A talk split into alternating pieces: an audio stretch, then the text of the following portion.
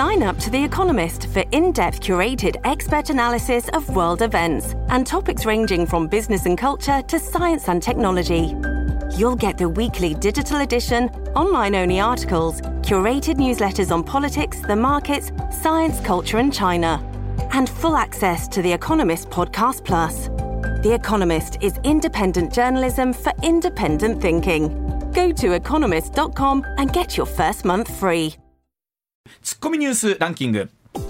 時事問題から芸能スポーツまで突っ込まずにはいられない注目ニュースを独自ランキングでご紹介、はい。まずは芸能スポーツです。え？全国高校サッカー選手権の決勝が9日国立競技場で行われ、はい。岡山学芸館が3対1で京都代表の東山に勝利し岡山県勢として初となる優勝を飾りました。はい。あうん。ねこれは東岡山そうですね念でしたが、うん。東山残念でしたけれども、まあ、一方でこの岡山学芸館は昭和63年、えそれこそまだ学校は非常に厳しいいわゆるスクールウォーズのような状態から、はい。えーチームを先生がこう立て直してここまでということですからあの高校スポーツってこういうお話ちょこちょこありますよね。ねそうですね。またそういうところまた聞くとなんかキュッと熱くなるというのがありますよ頑張ったねってはい。いうまあね、、でも高校ラグビーも終わってはい。冬のスポーツもね、はい。一通りというところで、まあ、あの本当3年ぶりにお客様を入れてるっていう大会もね全国高校ラグビーもそうでしたしそうですね。これも日常が戻ってきたな、ね。えーで言うてるうちにまたプロ野球がキャンプインとかなります。よ早いですね。その前に WBC を出しそうだそうだ今年はね,、はいそれも楽しみです、はい。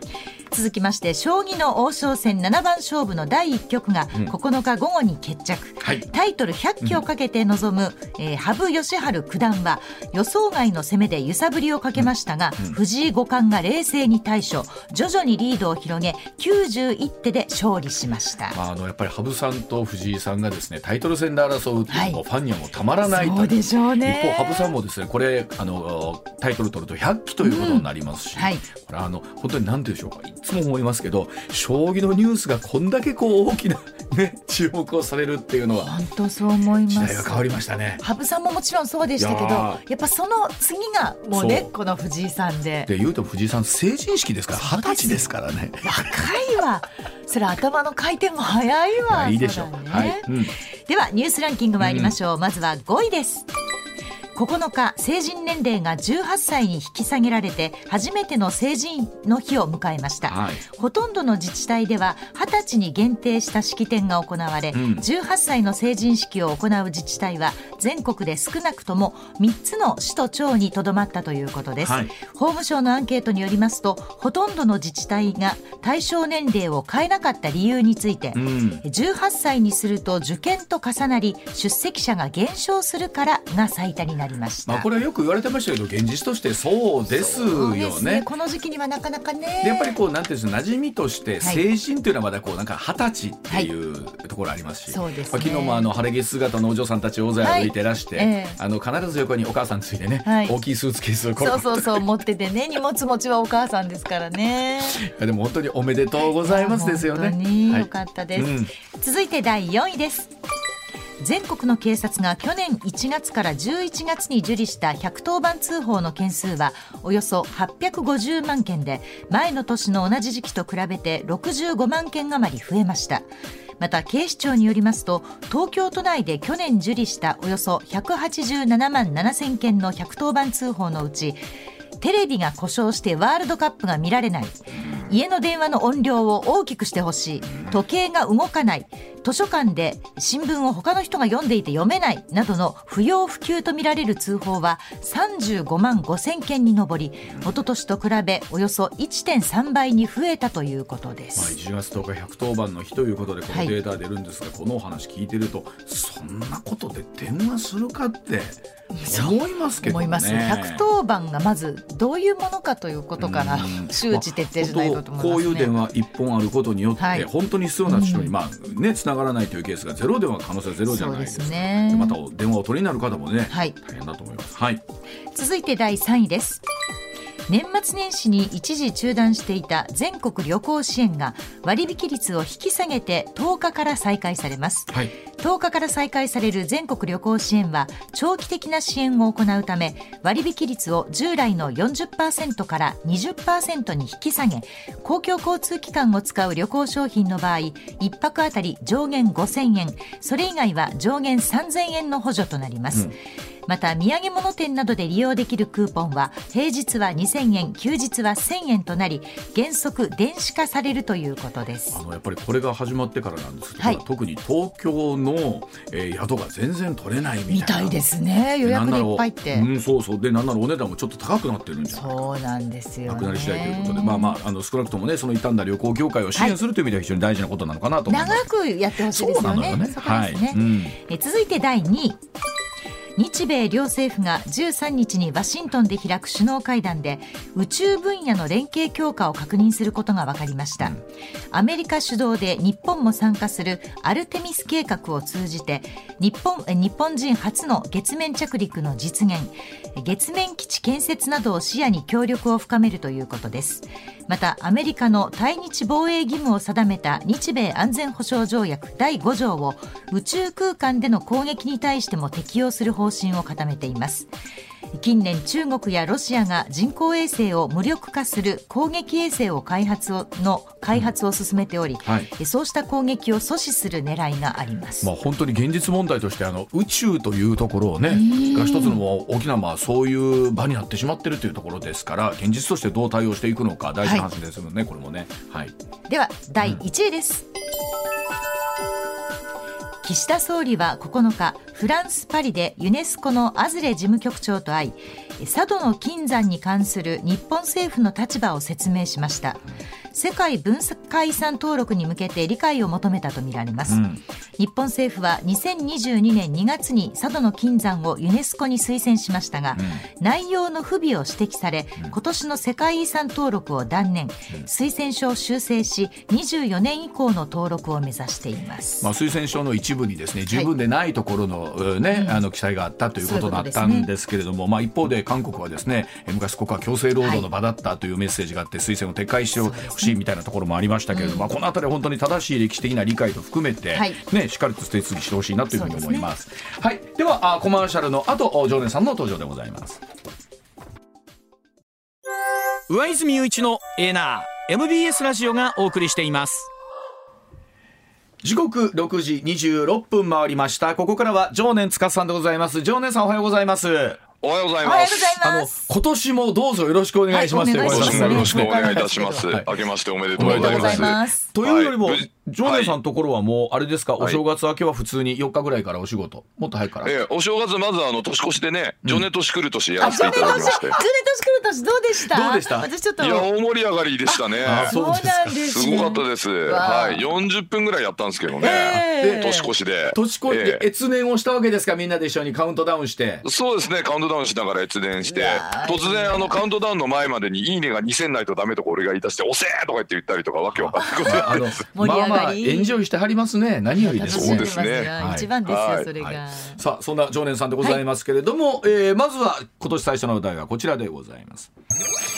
さあ自民党の麻生副総裁が防衛増税に理解を求めるでございます、えー自民党の麻生副総裁なんですが9日昨日ですけれども福岡県で講演をいたしましてロシアによるウクライナ侵攻台湾有事の可能性などを挙げまして防衛費を増額するための増税に理解を求めました。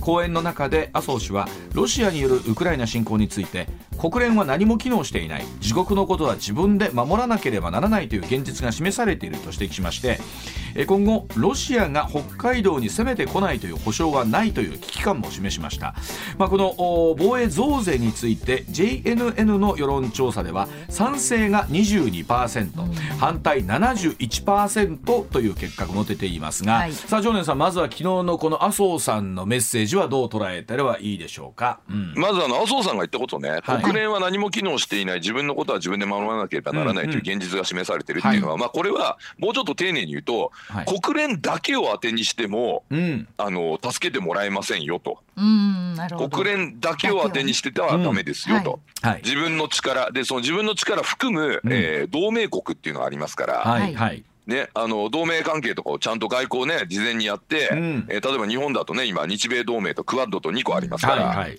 ね、クアッドをもうちょっとあの軍事同盟みたいな感じでまあね、えーブラッシュアップしていく必要もあると思うし、うん。でそういうことしなきゃいけないと、でそれやるにあたって自分は何も努力しないで守ってくださいなんていうのはないでしょうとそんな虫のいい話は。だから自分のことは自分で守るって最初に意思を示さないと、ん。ウクライナ見れば分かる通りねあれだけウクライナ頑張ってるからみんなで助けようってなったわけで、うん。あのクリミア侵攻の時みたいにみんな裏切っちゃってね、うん。もう別にもうロシアになっちゃってもいいやみたいな人ばっかりだったら、はいこんなに一生懸命やらないですよ。まあそうですね。ね、うん。他の諸国もね、うんそれからロシアが北海道に攻めてこないという保証はないというこれはその通りです、うん。ガチで検討してましたから、なるほど2021年ね、ええ一応検討したんですよ。フィンランドとか日本も検討したらしいんですけど、うん。あのフィンランド攻めたら NATO 来るなと、じゃあそうですね。日本攻めたらアメリカ来るなと思ってやめたみたいですね、バカですねこいつ本当にね。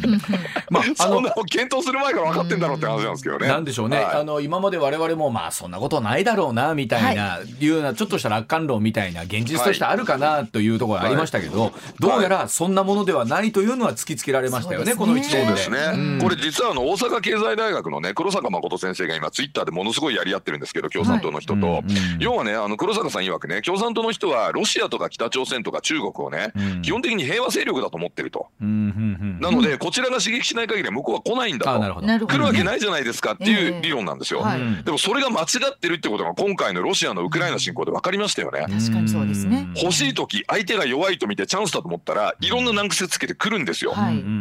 でいまだにねそのまあ一部のねその左派の方の中でねその NATO が東方拡大したからロあのロシアが攻めたのはね自己防衛なんだみたいなこと言ってる人いるんですか？らこれ嘘ですからね、ええ東方拡大しないなんて約束どこにもないし、あのベルリンの壁が崩壊した後ソ連軍が撤退するまで NATO 軍は東ドイツの領域入らないよっていう約束があったんですけど、それをめちゃめちゃ楽観的に拡大解釈してそんな陰謀論言ってるわけですよ。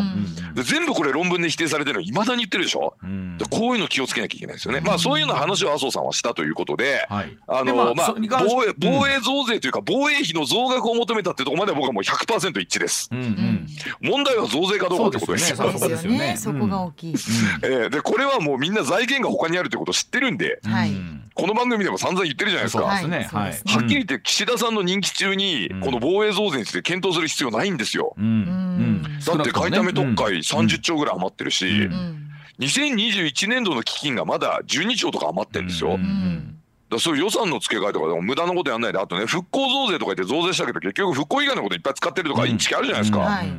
こんなん見直せばまだいくらでも出てくるわけでね、で、まあ、あまりにもその、まあ、世論の中で、まあ、今回はい。JNN の世論調査でもね、まあ、防衛増税については反対という声も多いという中でですけれども、昨日、はい。あの高橋さんとお話を聞いてましたら高橋さんはねもともと財務省は所得税法人税タバコ税っていう話があった中でうん。さすがに所得税はまずいなと。いうことになって、えー今度これお酒に変えてくるんじゃないかって話があって、えー、マジっすか、はい。あでも高橋先生そういうんだったらありえるかもしれませんね、はい。でただそうなると結局やはりこう、はい。い、つも議論になりますけどその1兆円規模というところは何としてでも増税という形で財務省はえ賄いたいということなんですよね。そうそうそう。うん。だから1兆円ぐらいのね、うん。その増収というのは景気がちょっと上振れしたらね、うん。1兆円ぐらいすぐ出ちゃうんですよ。はい、うんね。そうでしかも今、うん。余ってるお金でも1兆円ぐらいあるわけですよ全然。うんうんうんはい。ね、だって外為特会のお金使ったら30年ぐらいその1兆円確保できるわけじゃないですか。うんうん30年後の税収ってどうなってるか誰も分かんないんで,、まあですね。今その道筋をね、もう日本経済ダメになるっていうようなこうね、うん前提で彼ら道筋つけようとしてるんですけど、うんおかしいですよね。でさらに言うとね岸田さんでもう片方では所得倍増とかねうん。給料上げてくださいとか言ってるわけでしょ？そうですね。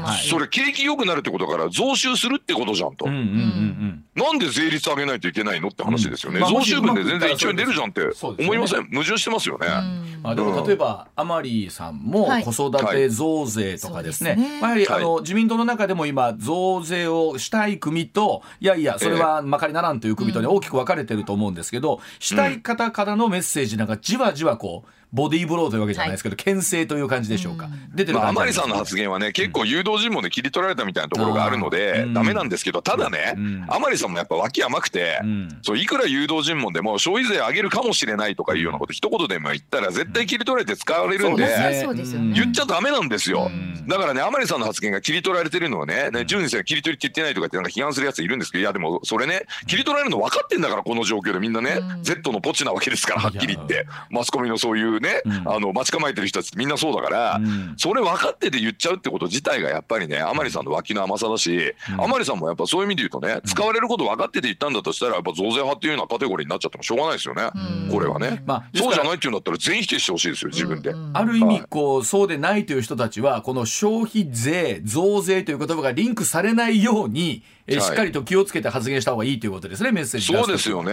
あのええどう切り取られても。だから増税なんかする必要ないしね。はい。必要もないし、あのやらなくていいのになんでそういうことになってしまうのっていうのはやっぱありますよね。どうしてもやっぱりあの増税ありきで進めたいんでしょうね、おそらくね。まあ、はい。そうなってきますとね、例えばまあはい。23日から始まる国会の中で、特に野党はですね、この増税というところに反対という非常にまあ大きな旗印でですね、ある意味では、はい。え自民党の一部とも組めるんじゃないかというところも含めてあるかもしれませんけれども、ええ。さあ一方でその立憲民主党の泉さんが、うん。はい。まあえーどうでしょう。水と油とまでは言いませんが 同じ野党の中でもえ路線の違う日本維新の会とですね、はい。えなんならちょっとお歳出改革とか身を切る改革みたいなところでは、えー連携していいんじゃないかっていう発言もありますけれども。はい。うん。いや多分ねあの統一教会の問題で連携してちょっと評判良くてね、んでそれで味しめたんだと思うんですけど、うん。あのこれねいつもこれ問題なんですけど基本政策で一致しないね、うん。2つの党がね、はい。まあ、おそらく選挙が近いということでまあちょっと野合的にこういうこと言ってんでしょ、うん。でこれは多分ねあの立憲民主党のコアな支持層ね、うんまあ、あの有権者の1割ぐらいいると言われてるんですけど、まあ、その人たちがもう早くもキーって言ってますよね。まあ、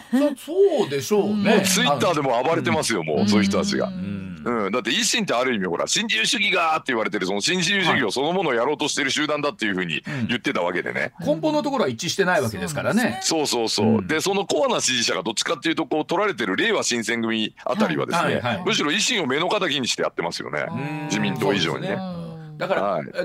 野党が一枚岩になれるかっていうとこれはもう一枚にはなれないですからね。ですね。だからうん。やっぱり立憲民主党は観光路を切れるかどうかなんじゃないですか？うん？観光路あのいわゆる自治労とかねあの辺ね。あの労働組合の中でもその公務員系のところでその過激な人たちいるじゃないですか。であれと要は普通の民間の会社の労働組合とでまず全然路線違うわけですよ。だってあのあの日立って会社あるじゃないですか。はい日立のね大きな工場がそれこそ日立市にあるわけですよ茨城県の。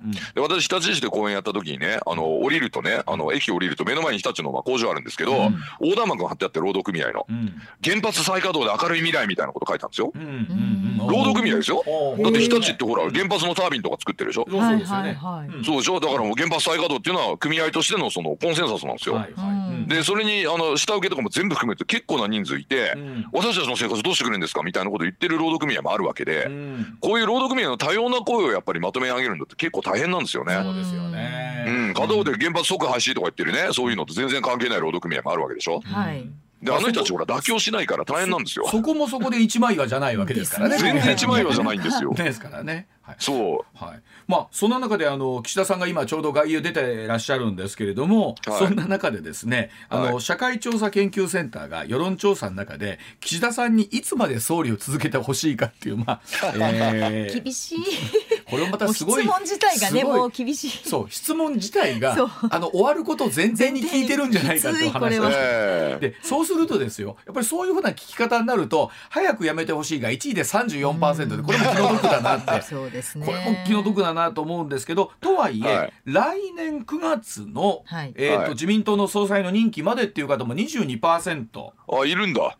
はい。いらっしゃって、はい。できるだけ長く続けてほしいという方も11%。11%ね。おー三割ぐらいいるんですね。ね。でまあえー現実的なって変な話かな。今年5月のお広島サミットまでという方が12%あまあ、ーですから比較的早くやめてほしいに分類される方がどうでしょう？46ぐらい半分。45拮抗してるって感じですねじゃあね。うんまあこればっかりはあのだ誰が決めるのかっていう話なんですけれども、ですね。まあ私個人のこと言わせて個人的なこと言わせていただくと、あの増税だけ棚上げしてくれればねもう好きなだけ続けてくださいって感じなんですよ。でももう任期中はとにかく増税の道筋増税の道筋って感じでしょ。はいでその批判されるから出したり引っ込めたりして例えばその甘利さんの失言というかね、まあその切り取り報道についても世耕さんと鈴木財務大臣とねそれから木原官房副長官まで動員してですね「いやあれは違います」とか言って否定してるじゃないですか。でもそういうふうにその思われちゃったり書かれちゃったりするってことはあの簡単に言うとやっぱり増税内閣だと思われてるからですよね、もう周りからね。どうでしょうね、うん。こう気持ちの話を聞いてても多くのリスナーの皆さんもね、はいはい。まあとええは言うても結局はそこでしょういう話でうん感じてますもなんんね。ですよね、うん。だってあの小泉政権の時にね小泉さんが私の認知症は消費税増税しないって最初に言ったじゃないですか、はい。うんあれはあの高橋洋一先生が埋蔵金見っけてきて、この財源でいきますと人気中は、人気中はと、うん言ったら、おっしゃ分かった、それでいこうって言って、んじゃあ俺増税しねえからって言って言っちゃったらしいんですようね。んでそうしたら受けるじゃないですか、やっぱり。ね。うん。もろ手を挙げても応援しようってなりますよね、小泉。ねうん。いろいろ小泉さん揉め事起こしましたけど、自民党の中で。はいでもやっぱり小泉さん人気ありましたよね。そうでしたね。うん、だ岸田さんもやっぱりその多少ね、まあ圧力あったとしても、もしね、その増税の件でね、もう任期中やらなくていいんだから、俺は任期中はちょっとやらんということをね、もう言っちゃえばよかったのに、結局ずるずるずるずるね、あの、いとこの宮沢君とかに引っ張られてるわけですよ。まあ、あの、ご本人の気持ちの中ではそうでないのかもしれないですけど、はい。やっぱりいや、ご本人の気持ちの中でそうなんじゃないですか。あのなんでしょう。やっぱりいい人なんでしょうね。いい方なんじゃないですか。いい人、まあでも今、財務省に支えられてるので、え財務省に足向けて寝れないような感じになっちゃってるんじゃないですかね。はい。それは大きいと思いますけどね。はい。はい。では続いてこちらでございます。さあブラジルでアメリカと重なる議会の襲撃がありました。えブラジルの首都ブラジリアで8日の午後、まあ、向こう時間ということになりますけれどもボルソナあボルソナロ前大統領の支援者およそ5000人が大統領府や議会最高裁判所などに突入し暴徒化をいたしました。え警察による拘束者400人に達しているということなんですね。え支持者らはボルソナロ氏が敗北いたしました。昨年10月の大統領選挙不正だったとして抗議デモ、えをしていたんですよね。でアメリカのトランプ前大統領の支持者による2021年1月6日のアメリカ連邦議会、えーの襲撃事件との類似性も注目されているということなんですが、まあ、あジョネさん、昨日のちょうどこの時間ぐらいには第一歩入ってたんですけれども、このニュース、どういうふうにご覧になってるでしょうか？いや、これね、あの、私が一番恐れていたことですね。もう。ん、アメリカで起こったことがですね、はい。まあ他の国にこう模倣犯みたいな形でね広がっていくと。うん。うん、で私日本分断計画っていう本書いたんですけど、はい。はいあの議会選挙事件のね、えー、と起こった直後かな2021年ぐらいに確か、えー、と一昨年出た本ですけど、うん。あの日本でもこれに近いことがあったら困るので、ん。あの今のうちに潰しときますっていうそういうつもりで書いたんですよ。う。うん。うん、で要はこういうことやる人ってほらなんかトリック仕掛けてくるので、うん。そのトリックの手の内を先にねあの、手じ種明かし先にしちゃえばやりにくくなるので、はい。はい。えと思ってまあ書いたんですけど大して売れなかったですけどそんな本書いたんですけど、種明かしというのはどういうところですか、まあこれあの基本は陰謀論ですよね。うん。陰謀論で人々を絡め取っていくっていうのは基本なので、うん。でアメリカ大統領選挙のね、あの、まあ、不選挙は不正だとか言って騒いでた人たちいっぱいい。ますけど、はい。まあ、例えば、あの、シドニー・パウエル弁護士がね、うん。決定的な不正の証拠があると。うん。これはクラーケンだとかって言ったんですよ。あの、なんかイカの怪物みたいなやつね。クラクラーケンだって言ったんですけど、クラーケン、スルメイカ以下だったんですよ。何も出なかったんですよね。あうん、何にも出なかったし、あとその、なんか、フランクフルト銃撃戦っていうね、有名なもうネタと、もうすでにネタになってるんですけど、うん フランクフルトでデルタフォースとアメリカ陸軍が、そのドミニオンのサーバーの奪い合いで銃撃戦をしたとかいうもうむちゃくちゃな話とかね。あそういうのが出たし、あとはその、まあ、1月6日のあの、まあ、議会襲撃戦どう見るかですよね。愛国者たちが山に、山に山れずやったんだみたいな感じで、それこそ226事件のね、除名嘆願運動みたいなのがアメリカの中にもちょっとあるわけですよ。うんで、日本でもほら、あの、テロリスト、安倍さんを殺したテロリストにね、お金を送ってしまうような、ちょっと軽率なね、まあ、あえて言いましょう、愚かな人ね、はいいるわけですよ、そういうテロを来賛するような。で、こういうのが広がっていくと、その民主主義っていうのが危なくなるでしょ？いやそうなんですで、よ民主主義が危なくなったら、チャイナとかロシア大喜びじゃないですか。確かにそうですね。うん選挙をね、不正だって言い始めたら、多分選挙が成り立たないですよね。その通りですよ。不そうですよね正行為はいくつかあるけど、うん結果を左右するような大規模な不正選挙ってのは、それこそ、うんルカシェンコがやってるような選挙がそれそうですよね。ラルーシで。うん。うん、でそういうのは要は裁判所もね全部客いろんな人が見ていやそこまではなかったですってみんな言ってるわけだから、はい。ね、でその国の司法制度がそういうふうに認めてるんだからもうこれ以上言ってもしょうがないわけですよ。うん。なのにまだやってると裁判所もね、ディープステートの仲間なんだとか始まるわけですよあいつら陰謀論で、うん。何の根拠もないのに言うんですよね。うん。でこれ非常に困ることででさらにねポイントはね、うん。今回のこのボルソナロ大統領のこの支持者っていうのは、うん。いわゆるまあ右派なわけですよね、はいはい。右翼なんでしょ、うん。愛国なんでしょ、うん。愛国なのに結局ロシアやチャイナが喜ぶことやってるんですよ。なるほど。これ戦前にもあったんですよ。偽装転向コミンテルンと僕は名付けてるんですけど、うん。まあこれ名付けてるっていうかみんな言ってるんですけど、うん。尾崎秀実っていうねえーソ連のスパイがいましたよね、うん。日本に。でこれはあのー要は近衛文麿さんの勉強会とかに参加したりして、うん。どっちかというと国粋主義だって見られてたんですよ。ところがそこで強硬論が煽ることによって日本を無謀な戦争に引き入れて、うん。とにかく対米開戦やらせると、うん。チャイナと戦争させてその後アメリカと戦争させて、うん。徹底的に疲弊した後ソ連に背後から襲わせて、うん日本を、まあ、共産主義革命を起こそうとしていたっていう、まあ、恐ろしいやつなんですけど、うんこれ令和の尾崎穂美みたいなやつが世界中にいると。うんね、あこれどうなんですか？例えばそういうことです。あの、はい。なんて言うんでしょう？えっと今ネットとかも含めていろんなこう、まあ、情報発信の仕方とかもっと言うと情報の手の手に入れ方ってあるじゃないですか、はい。この手の例えば選挙は無効だみたいな話っていうのは実は、えー昔からあったものなのかあったんです。昔からああった。ったん。です。うん。この手の陰謀論がずーっとあったんです。うん。でね、むしろね、左派が言ってたんですよ。うん。政権取れねえから。はい。あなるほど、うん。うん、あの日本でもあの武蔵っていうね、なんかあの投票用紙数えるシステムにね、不正があるとか言ってね、ずっと言ってたのは左派なんですよ。ううん。で、アメリカでもね、マイケル・ムーアあたりがね、うん。あのドミニオンのことね、うん。あの結構ケチつけてたんですよ、もともと左派が言ってたんですよ。うん。ところがそれ向こうに取られちゃってう、んで向こうにというかその右派の方に取られてしかもまあロシアやチャイナが喜びそうなね、うん。民主主義が機能してないとかね憲法停止しろみたいな話につながるような陰謀論を今拡散していると。まあ、今回あのボルソナロさんとですね、えーはい。ルアさんの選挙がですね考えてみたはい。時非常に拮抗してたっていうところあるわけですよね。はい。そうですね。もう本当にまあ、うもうわずかな差で、まあ、ボルソナロさん敗れたっていうところもあったと思うので、うん。はい。えーだからそのあたりっていうのもあるのかなという気はするんですけれどもね、まあ、トランプあとねボルソナロさんご本人がね、あの電子投票システムのことを選挙期間中からケチつけてたんですよ。はいはあートランプさんがほら選挙期間中から郵便投票で不正があるぞはいってずっと言ってはいはい言ってるじゃないですか。ましたね、うん。あれと同じことやってたんですよ。あの僕それで思うとね例えば日本が今後はい投票が電子化されるのかどうかっていうのは、はい。近い将来あるのかどうか分かんないですけどね結局電子投票とかになるとこの議論って絶対永遠にまた出てきますよね。うん。ですね。だからアナログでやった方がいいんじゃないですかしばらく。んアナログでずっと手で書く投票でいいんじゃないですか？まあね。確実ですかあねのアメリカみたいに郵便投票が多くなってこれ郵便投票は郵便投票でうんまたええ。あのその間にいろいろこう投票箱が盗まれたとかなんとかっていう。また始まるんですよ。そうですね。結局どれやなんで日本はもう世界に冠たるこのね、うん。開票ね即日開票というすごいはい。オペレーションがあるわけですから、うん。これができるんだからもうしばらくこれでいいんじゃないかと思いますけどね。ね常念さんやっぱりうちのあの子供たちもそうなんですけど、うん。選挙ってやっぱり絶対結果は絶対だって思ってるじゃないですか。はい。それが民主主義だって習ったんだけど、うん。はい。えこういうことってこれでひっくり返んのみたいなことでやっぱりびっくりしたりするんですよね。うん。そうなんですよ。子供たちが。だからうん。そう。でこれでひっくり返そうとして実際に暴力事件まで起こしてるわけでしょ。うん。だこの問題すごい深刻なので、うん。我々もですねこの手の陰謀論やっぱね気をつけなきゃいけないんですよね。ですね。で彼らのロジックって本当にねもう稚拙なんですけど、うん。世界には闇の政府があってそいつらが全部支配してて。ね、でそのあのルラは要はあいつは闇側なんだみたいなそういう話なんですけど、はい。それ何それ？宗教みたいな話なんですけどでも大の大人がそんなの信じてやっちゃってるわけですよ、日本でもだってこれ反ワクチンやってる人がみんなそうでしょ、だからこれ本当気をつけた方がいいんですよね。でしかもポイントはね、右派で愛国なんですよ、右派愛国って口では言ってるくせに、ん。民主主義を弱体化してね、むしろチャイナやロシアが喜ぶようなことやっちゃってるってとこがすげえ問題で、今回の件だってスティーブ・バノンとかね、まあ、トランプさん昔ね、はい。あのほら参謀選挙参謀みたいなスティーブ。はい。スティーブ・バノンもこれは愛国者たちの行動だとかって褒めてるわけですよ。でスティーブ・バノンはねうあの欧州のねヨーロッパの右翼とも結構つながってるんですよ。でヨーロッパの右翼はことごとく親ロ派です。うんロシアの今回の行動はしょうがないとか言ってるんですよ。んお前右翼だろうとおかしくねえとか思うんですけど、みんな向こうにやられちゃってるんですよね。うんだから本当ねあの今はねだからそのもともと左派が割とね、うん。ああいうロシアとか大好きなんですけど、はい。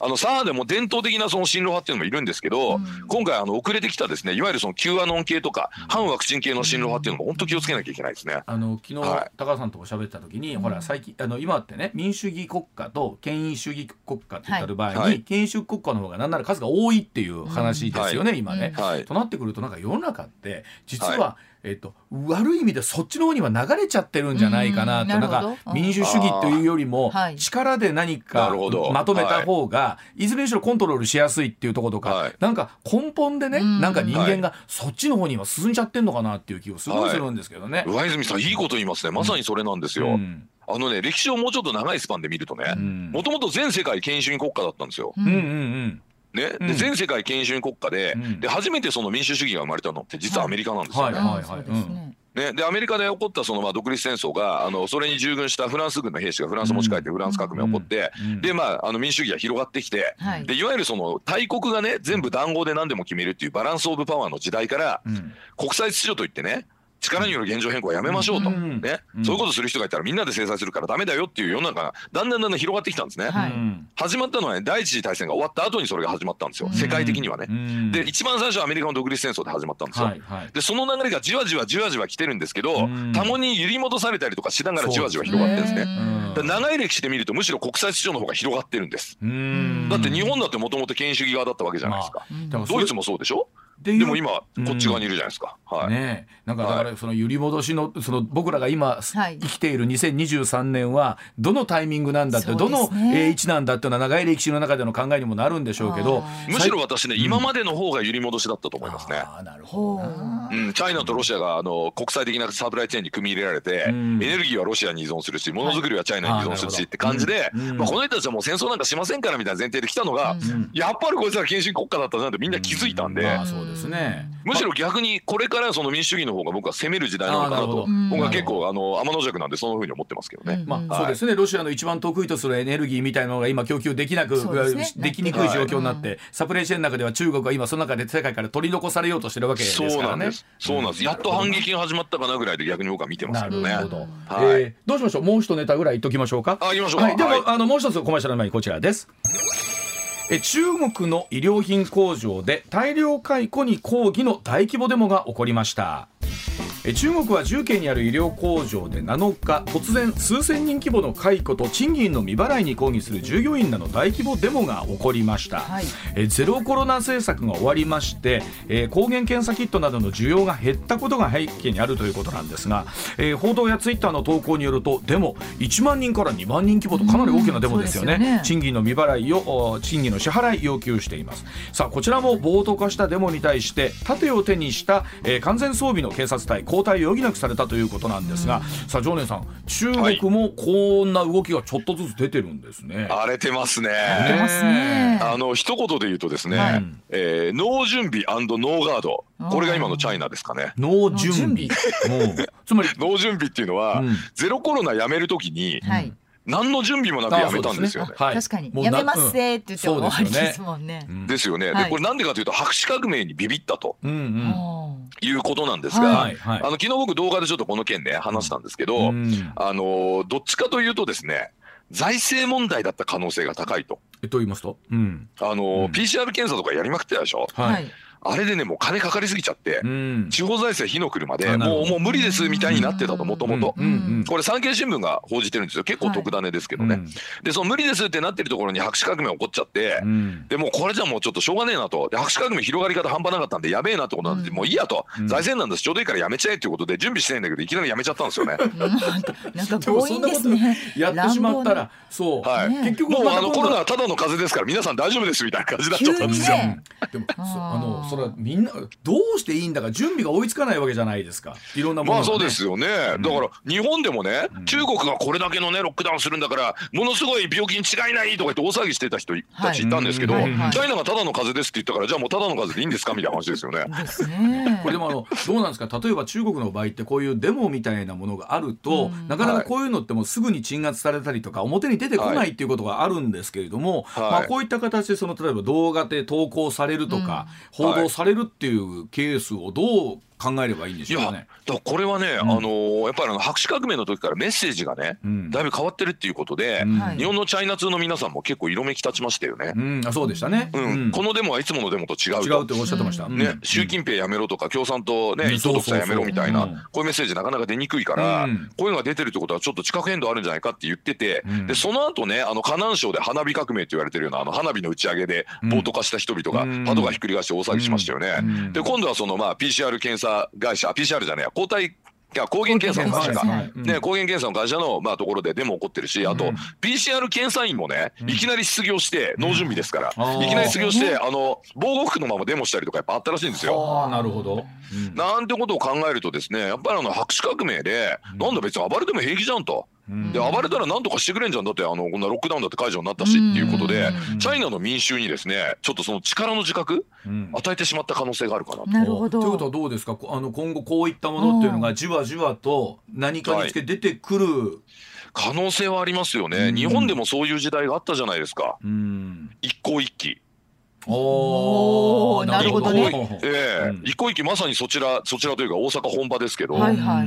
ええあの奈良で始まった一向一揆がね、もう関西全土に飛び火して、で京都まで危なくなって、でそれを防ぐためにね日蓮宗の人が法華一揆っていうのを起こして、京都を守るみたいなね室町時代にそういうこともありましたけど、あの民衆が力を自覚するとですね、もう最終的にエネルギー切れになるまで暴れるってことはねどの国でもあるんですよね。ね、変えられるって思ったら、でも、そうですよね。自然発生的に出てきますよね。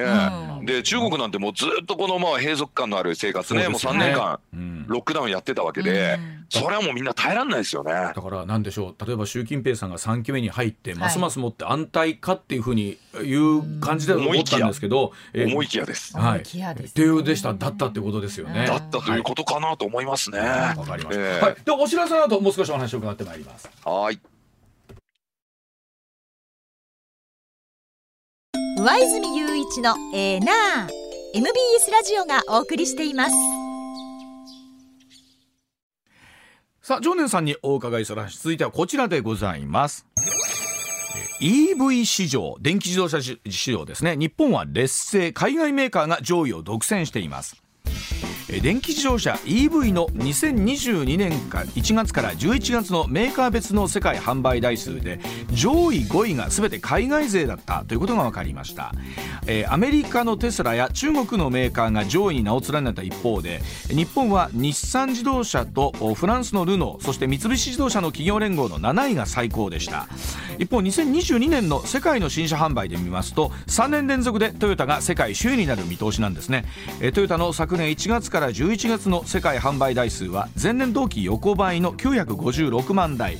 えードイツのフォルクスワーゲンが前の年と比べて9%減って742万台で2位ということなんですがさあ常念さんまずは電気自動車の分野で見ていきたいんですけれども、はい。まずこの上位の数字と合わせてですが常念さんこれどう考えればいいでしょうか？そうですね、もうちょっとね大きいスパンで考えるとね自動車全体に占めるこの、まあ、EV の割合ですよね。はい、これ結構増えてきてて、うん。一応ね、あの、まあ、IEA というね、国際エネルギー機関というところが調べて、これちょっとハイブリッド車も含んだ数字なんですけど、はいはいあの、2019年って2.5%ぐらいしかなかったんですけど、うんうん2020年に4.2%と。で、あの、2021年にはですね、うんえっと、8.6%じゃかな。あ倍々で進んでるんだ増えた。うんそうなんです。で、増えてるんですねこれ、このペースでいくとですね、うんどっかで逆転されるかもしれないみたいな、そんな感じですね。ね、一方でテスラってこれだけ売れているにもかかわらず、はい。あのなんか株価が下がってるんですよね。大暴落してます。あの、うんいや、これだけ売れてる以上に株価が上がってたという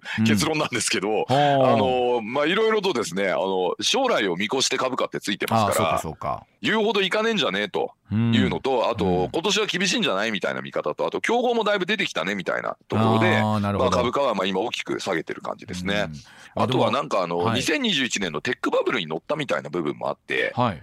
テックバブル今弾けたじゃないですか。ああなるほど。うん。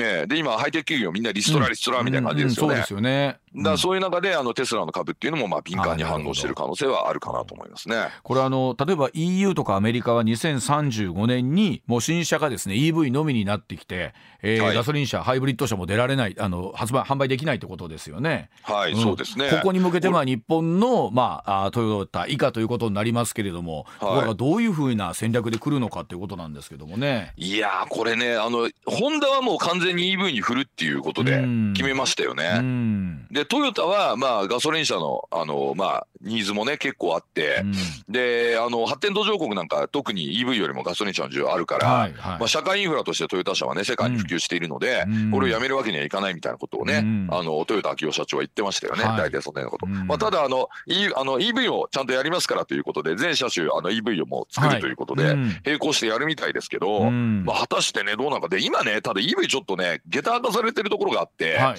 補助金山のように出てるんですよあ。なるほど。はい。うん。えー日本でも今 EV 買うと補助金すごいですよね。はいうんだから補助金がないと売れない車だとすると補助金切れた瞬間にもうダメになっちゃう可能性はありますよね。うんうんあのまあ、一方日本が世界に冠たるというかねそのハイブリッドという技術に関してはもう世界トップクラスなわけじゃないですか。そうなんですよ。うんでこれで勝てないから EV とか言い出したんでしょ？はい、だから F1 とかでほらレギュレーションがついついちょいちょい変更になっ何て何かとね何かと変そうターボ。禁止になってみたりとかねいろいろあるじゃないですか。うんあとはあのほらあのスキージャンプとかもなんかルールなんか変えてはいはいはいきますよね。日本勢がすげえ強くなるとルール変わるみたいな。まあこれまた陰謀論みたいで嫌ですけど。そうそうそうなるとなんか陰謀論っぽくなっちゃうんですけどどうなのかな、ええ現実はっていうのはね。まあでもね実際にちょっとそういうところあるかもしれないですね。なんでかっていうと、うんトータルで見た時ハイブリッド車の方があの二酸化炭素が出る量少なかったりするんですよね。まあエビデンスあるんですよねトータルで見たときに。では、ちょっとすみません、7時の時報の後、そのあたりのお話をもはいう少し聞いていきたいと思います。では、一旦7時のお知らせでございます。これでもまあ確かにジョナさんカーボンニュートラルの議論はね常にそこだと思うんですけど、例えはい。ばこのために、えー例えばはい。全て工場を建て直してラインを作り直してってなって、はい。そこに出ている、えー二酸化炭素の排出量を考えた時にっていう議論がありますよね、トータルそうなんですよ。ははい。い。でね、今ちょっと私今手元にですね、うん。はいあえっ、とこれおそらくあの N 庁の論文だと思うんですけど、うん。えーこれで見るとね、あの要はハイブリッド車って既存のなんかラインが使えるんですよね、はい。生産ラインが。なるほど。なので単純にですね、ハイブリッド車の費用対効果っていうのは EV の6倍以上あると。うん。で、その全体ライフサイクル全体で見た CO2 の削減効果を比較すると、ハイブリッド車と EV 車って変わんないんですよ。うんうん。うん、EV 車って結局ほらあの作るのにねあの、まあ、送電ロスとかあったりとか、はいはい。それから作ってるそのまあその電気そのものも二酸化炭素燃やして作った電気をん。すげえ送電ロスしながら送ってる可能性もあるじゃないですか。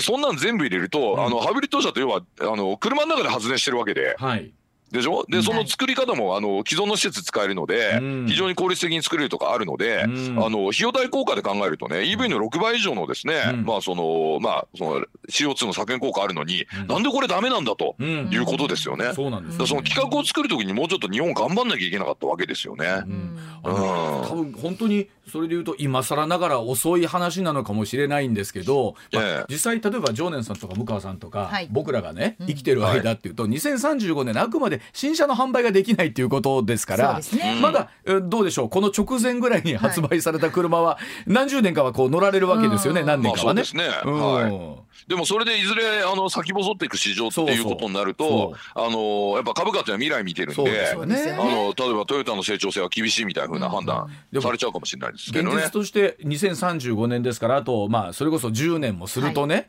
はいえもうえっともうえどうでしょうあの車屋さんに行くとうん売ってるのはもう EV 車がずらっしかないみたいなね。並んでるんでしょうね。あと10年も経つと。確かにねあの我々があの小学生の頃って石油があと30年でなくなるとか言われてたじゃないですか。うん、でまだあの今まだ40年でなくなるんでしたっけ？いつなくなるのかよくわかんないですけど。であれなんでああいうことになったかっていうと、うん。あの石油の採掘量が増えたわけじゃなくて、はい。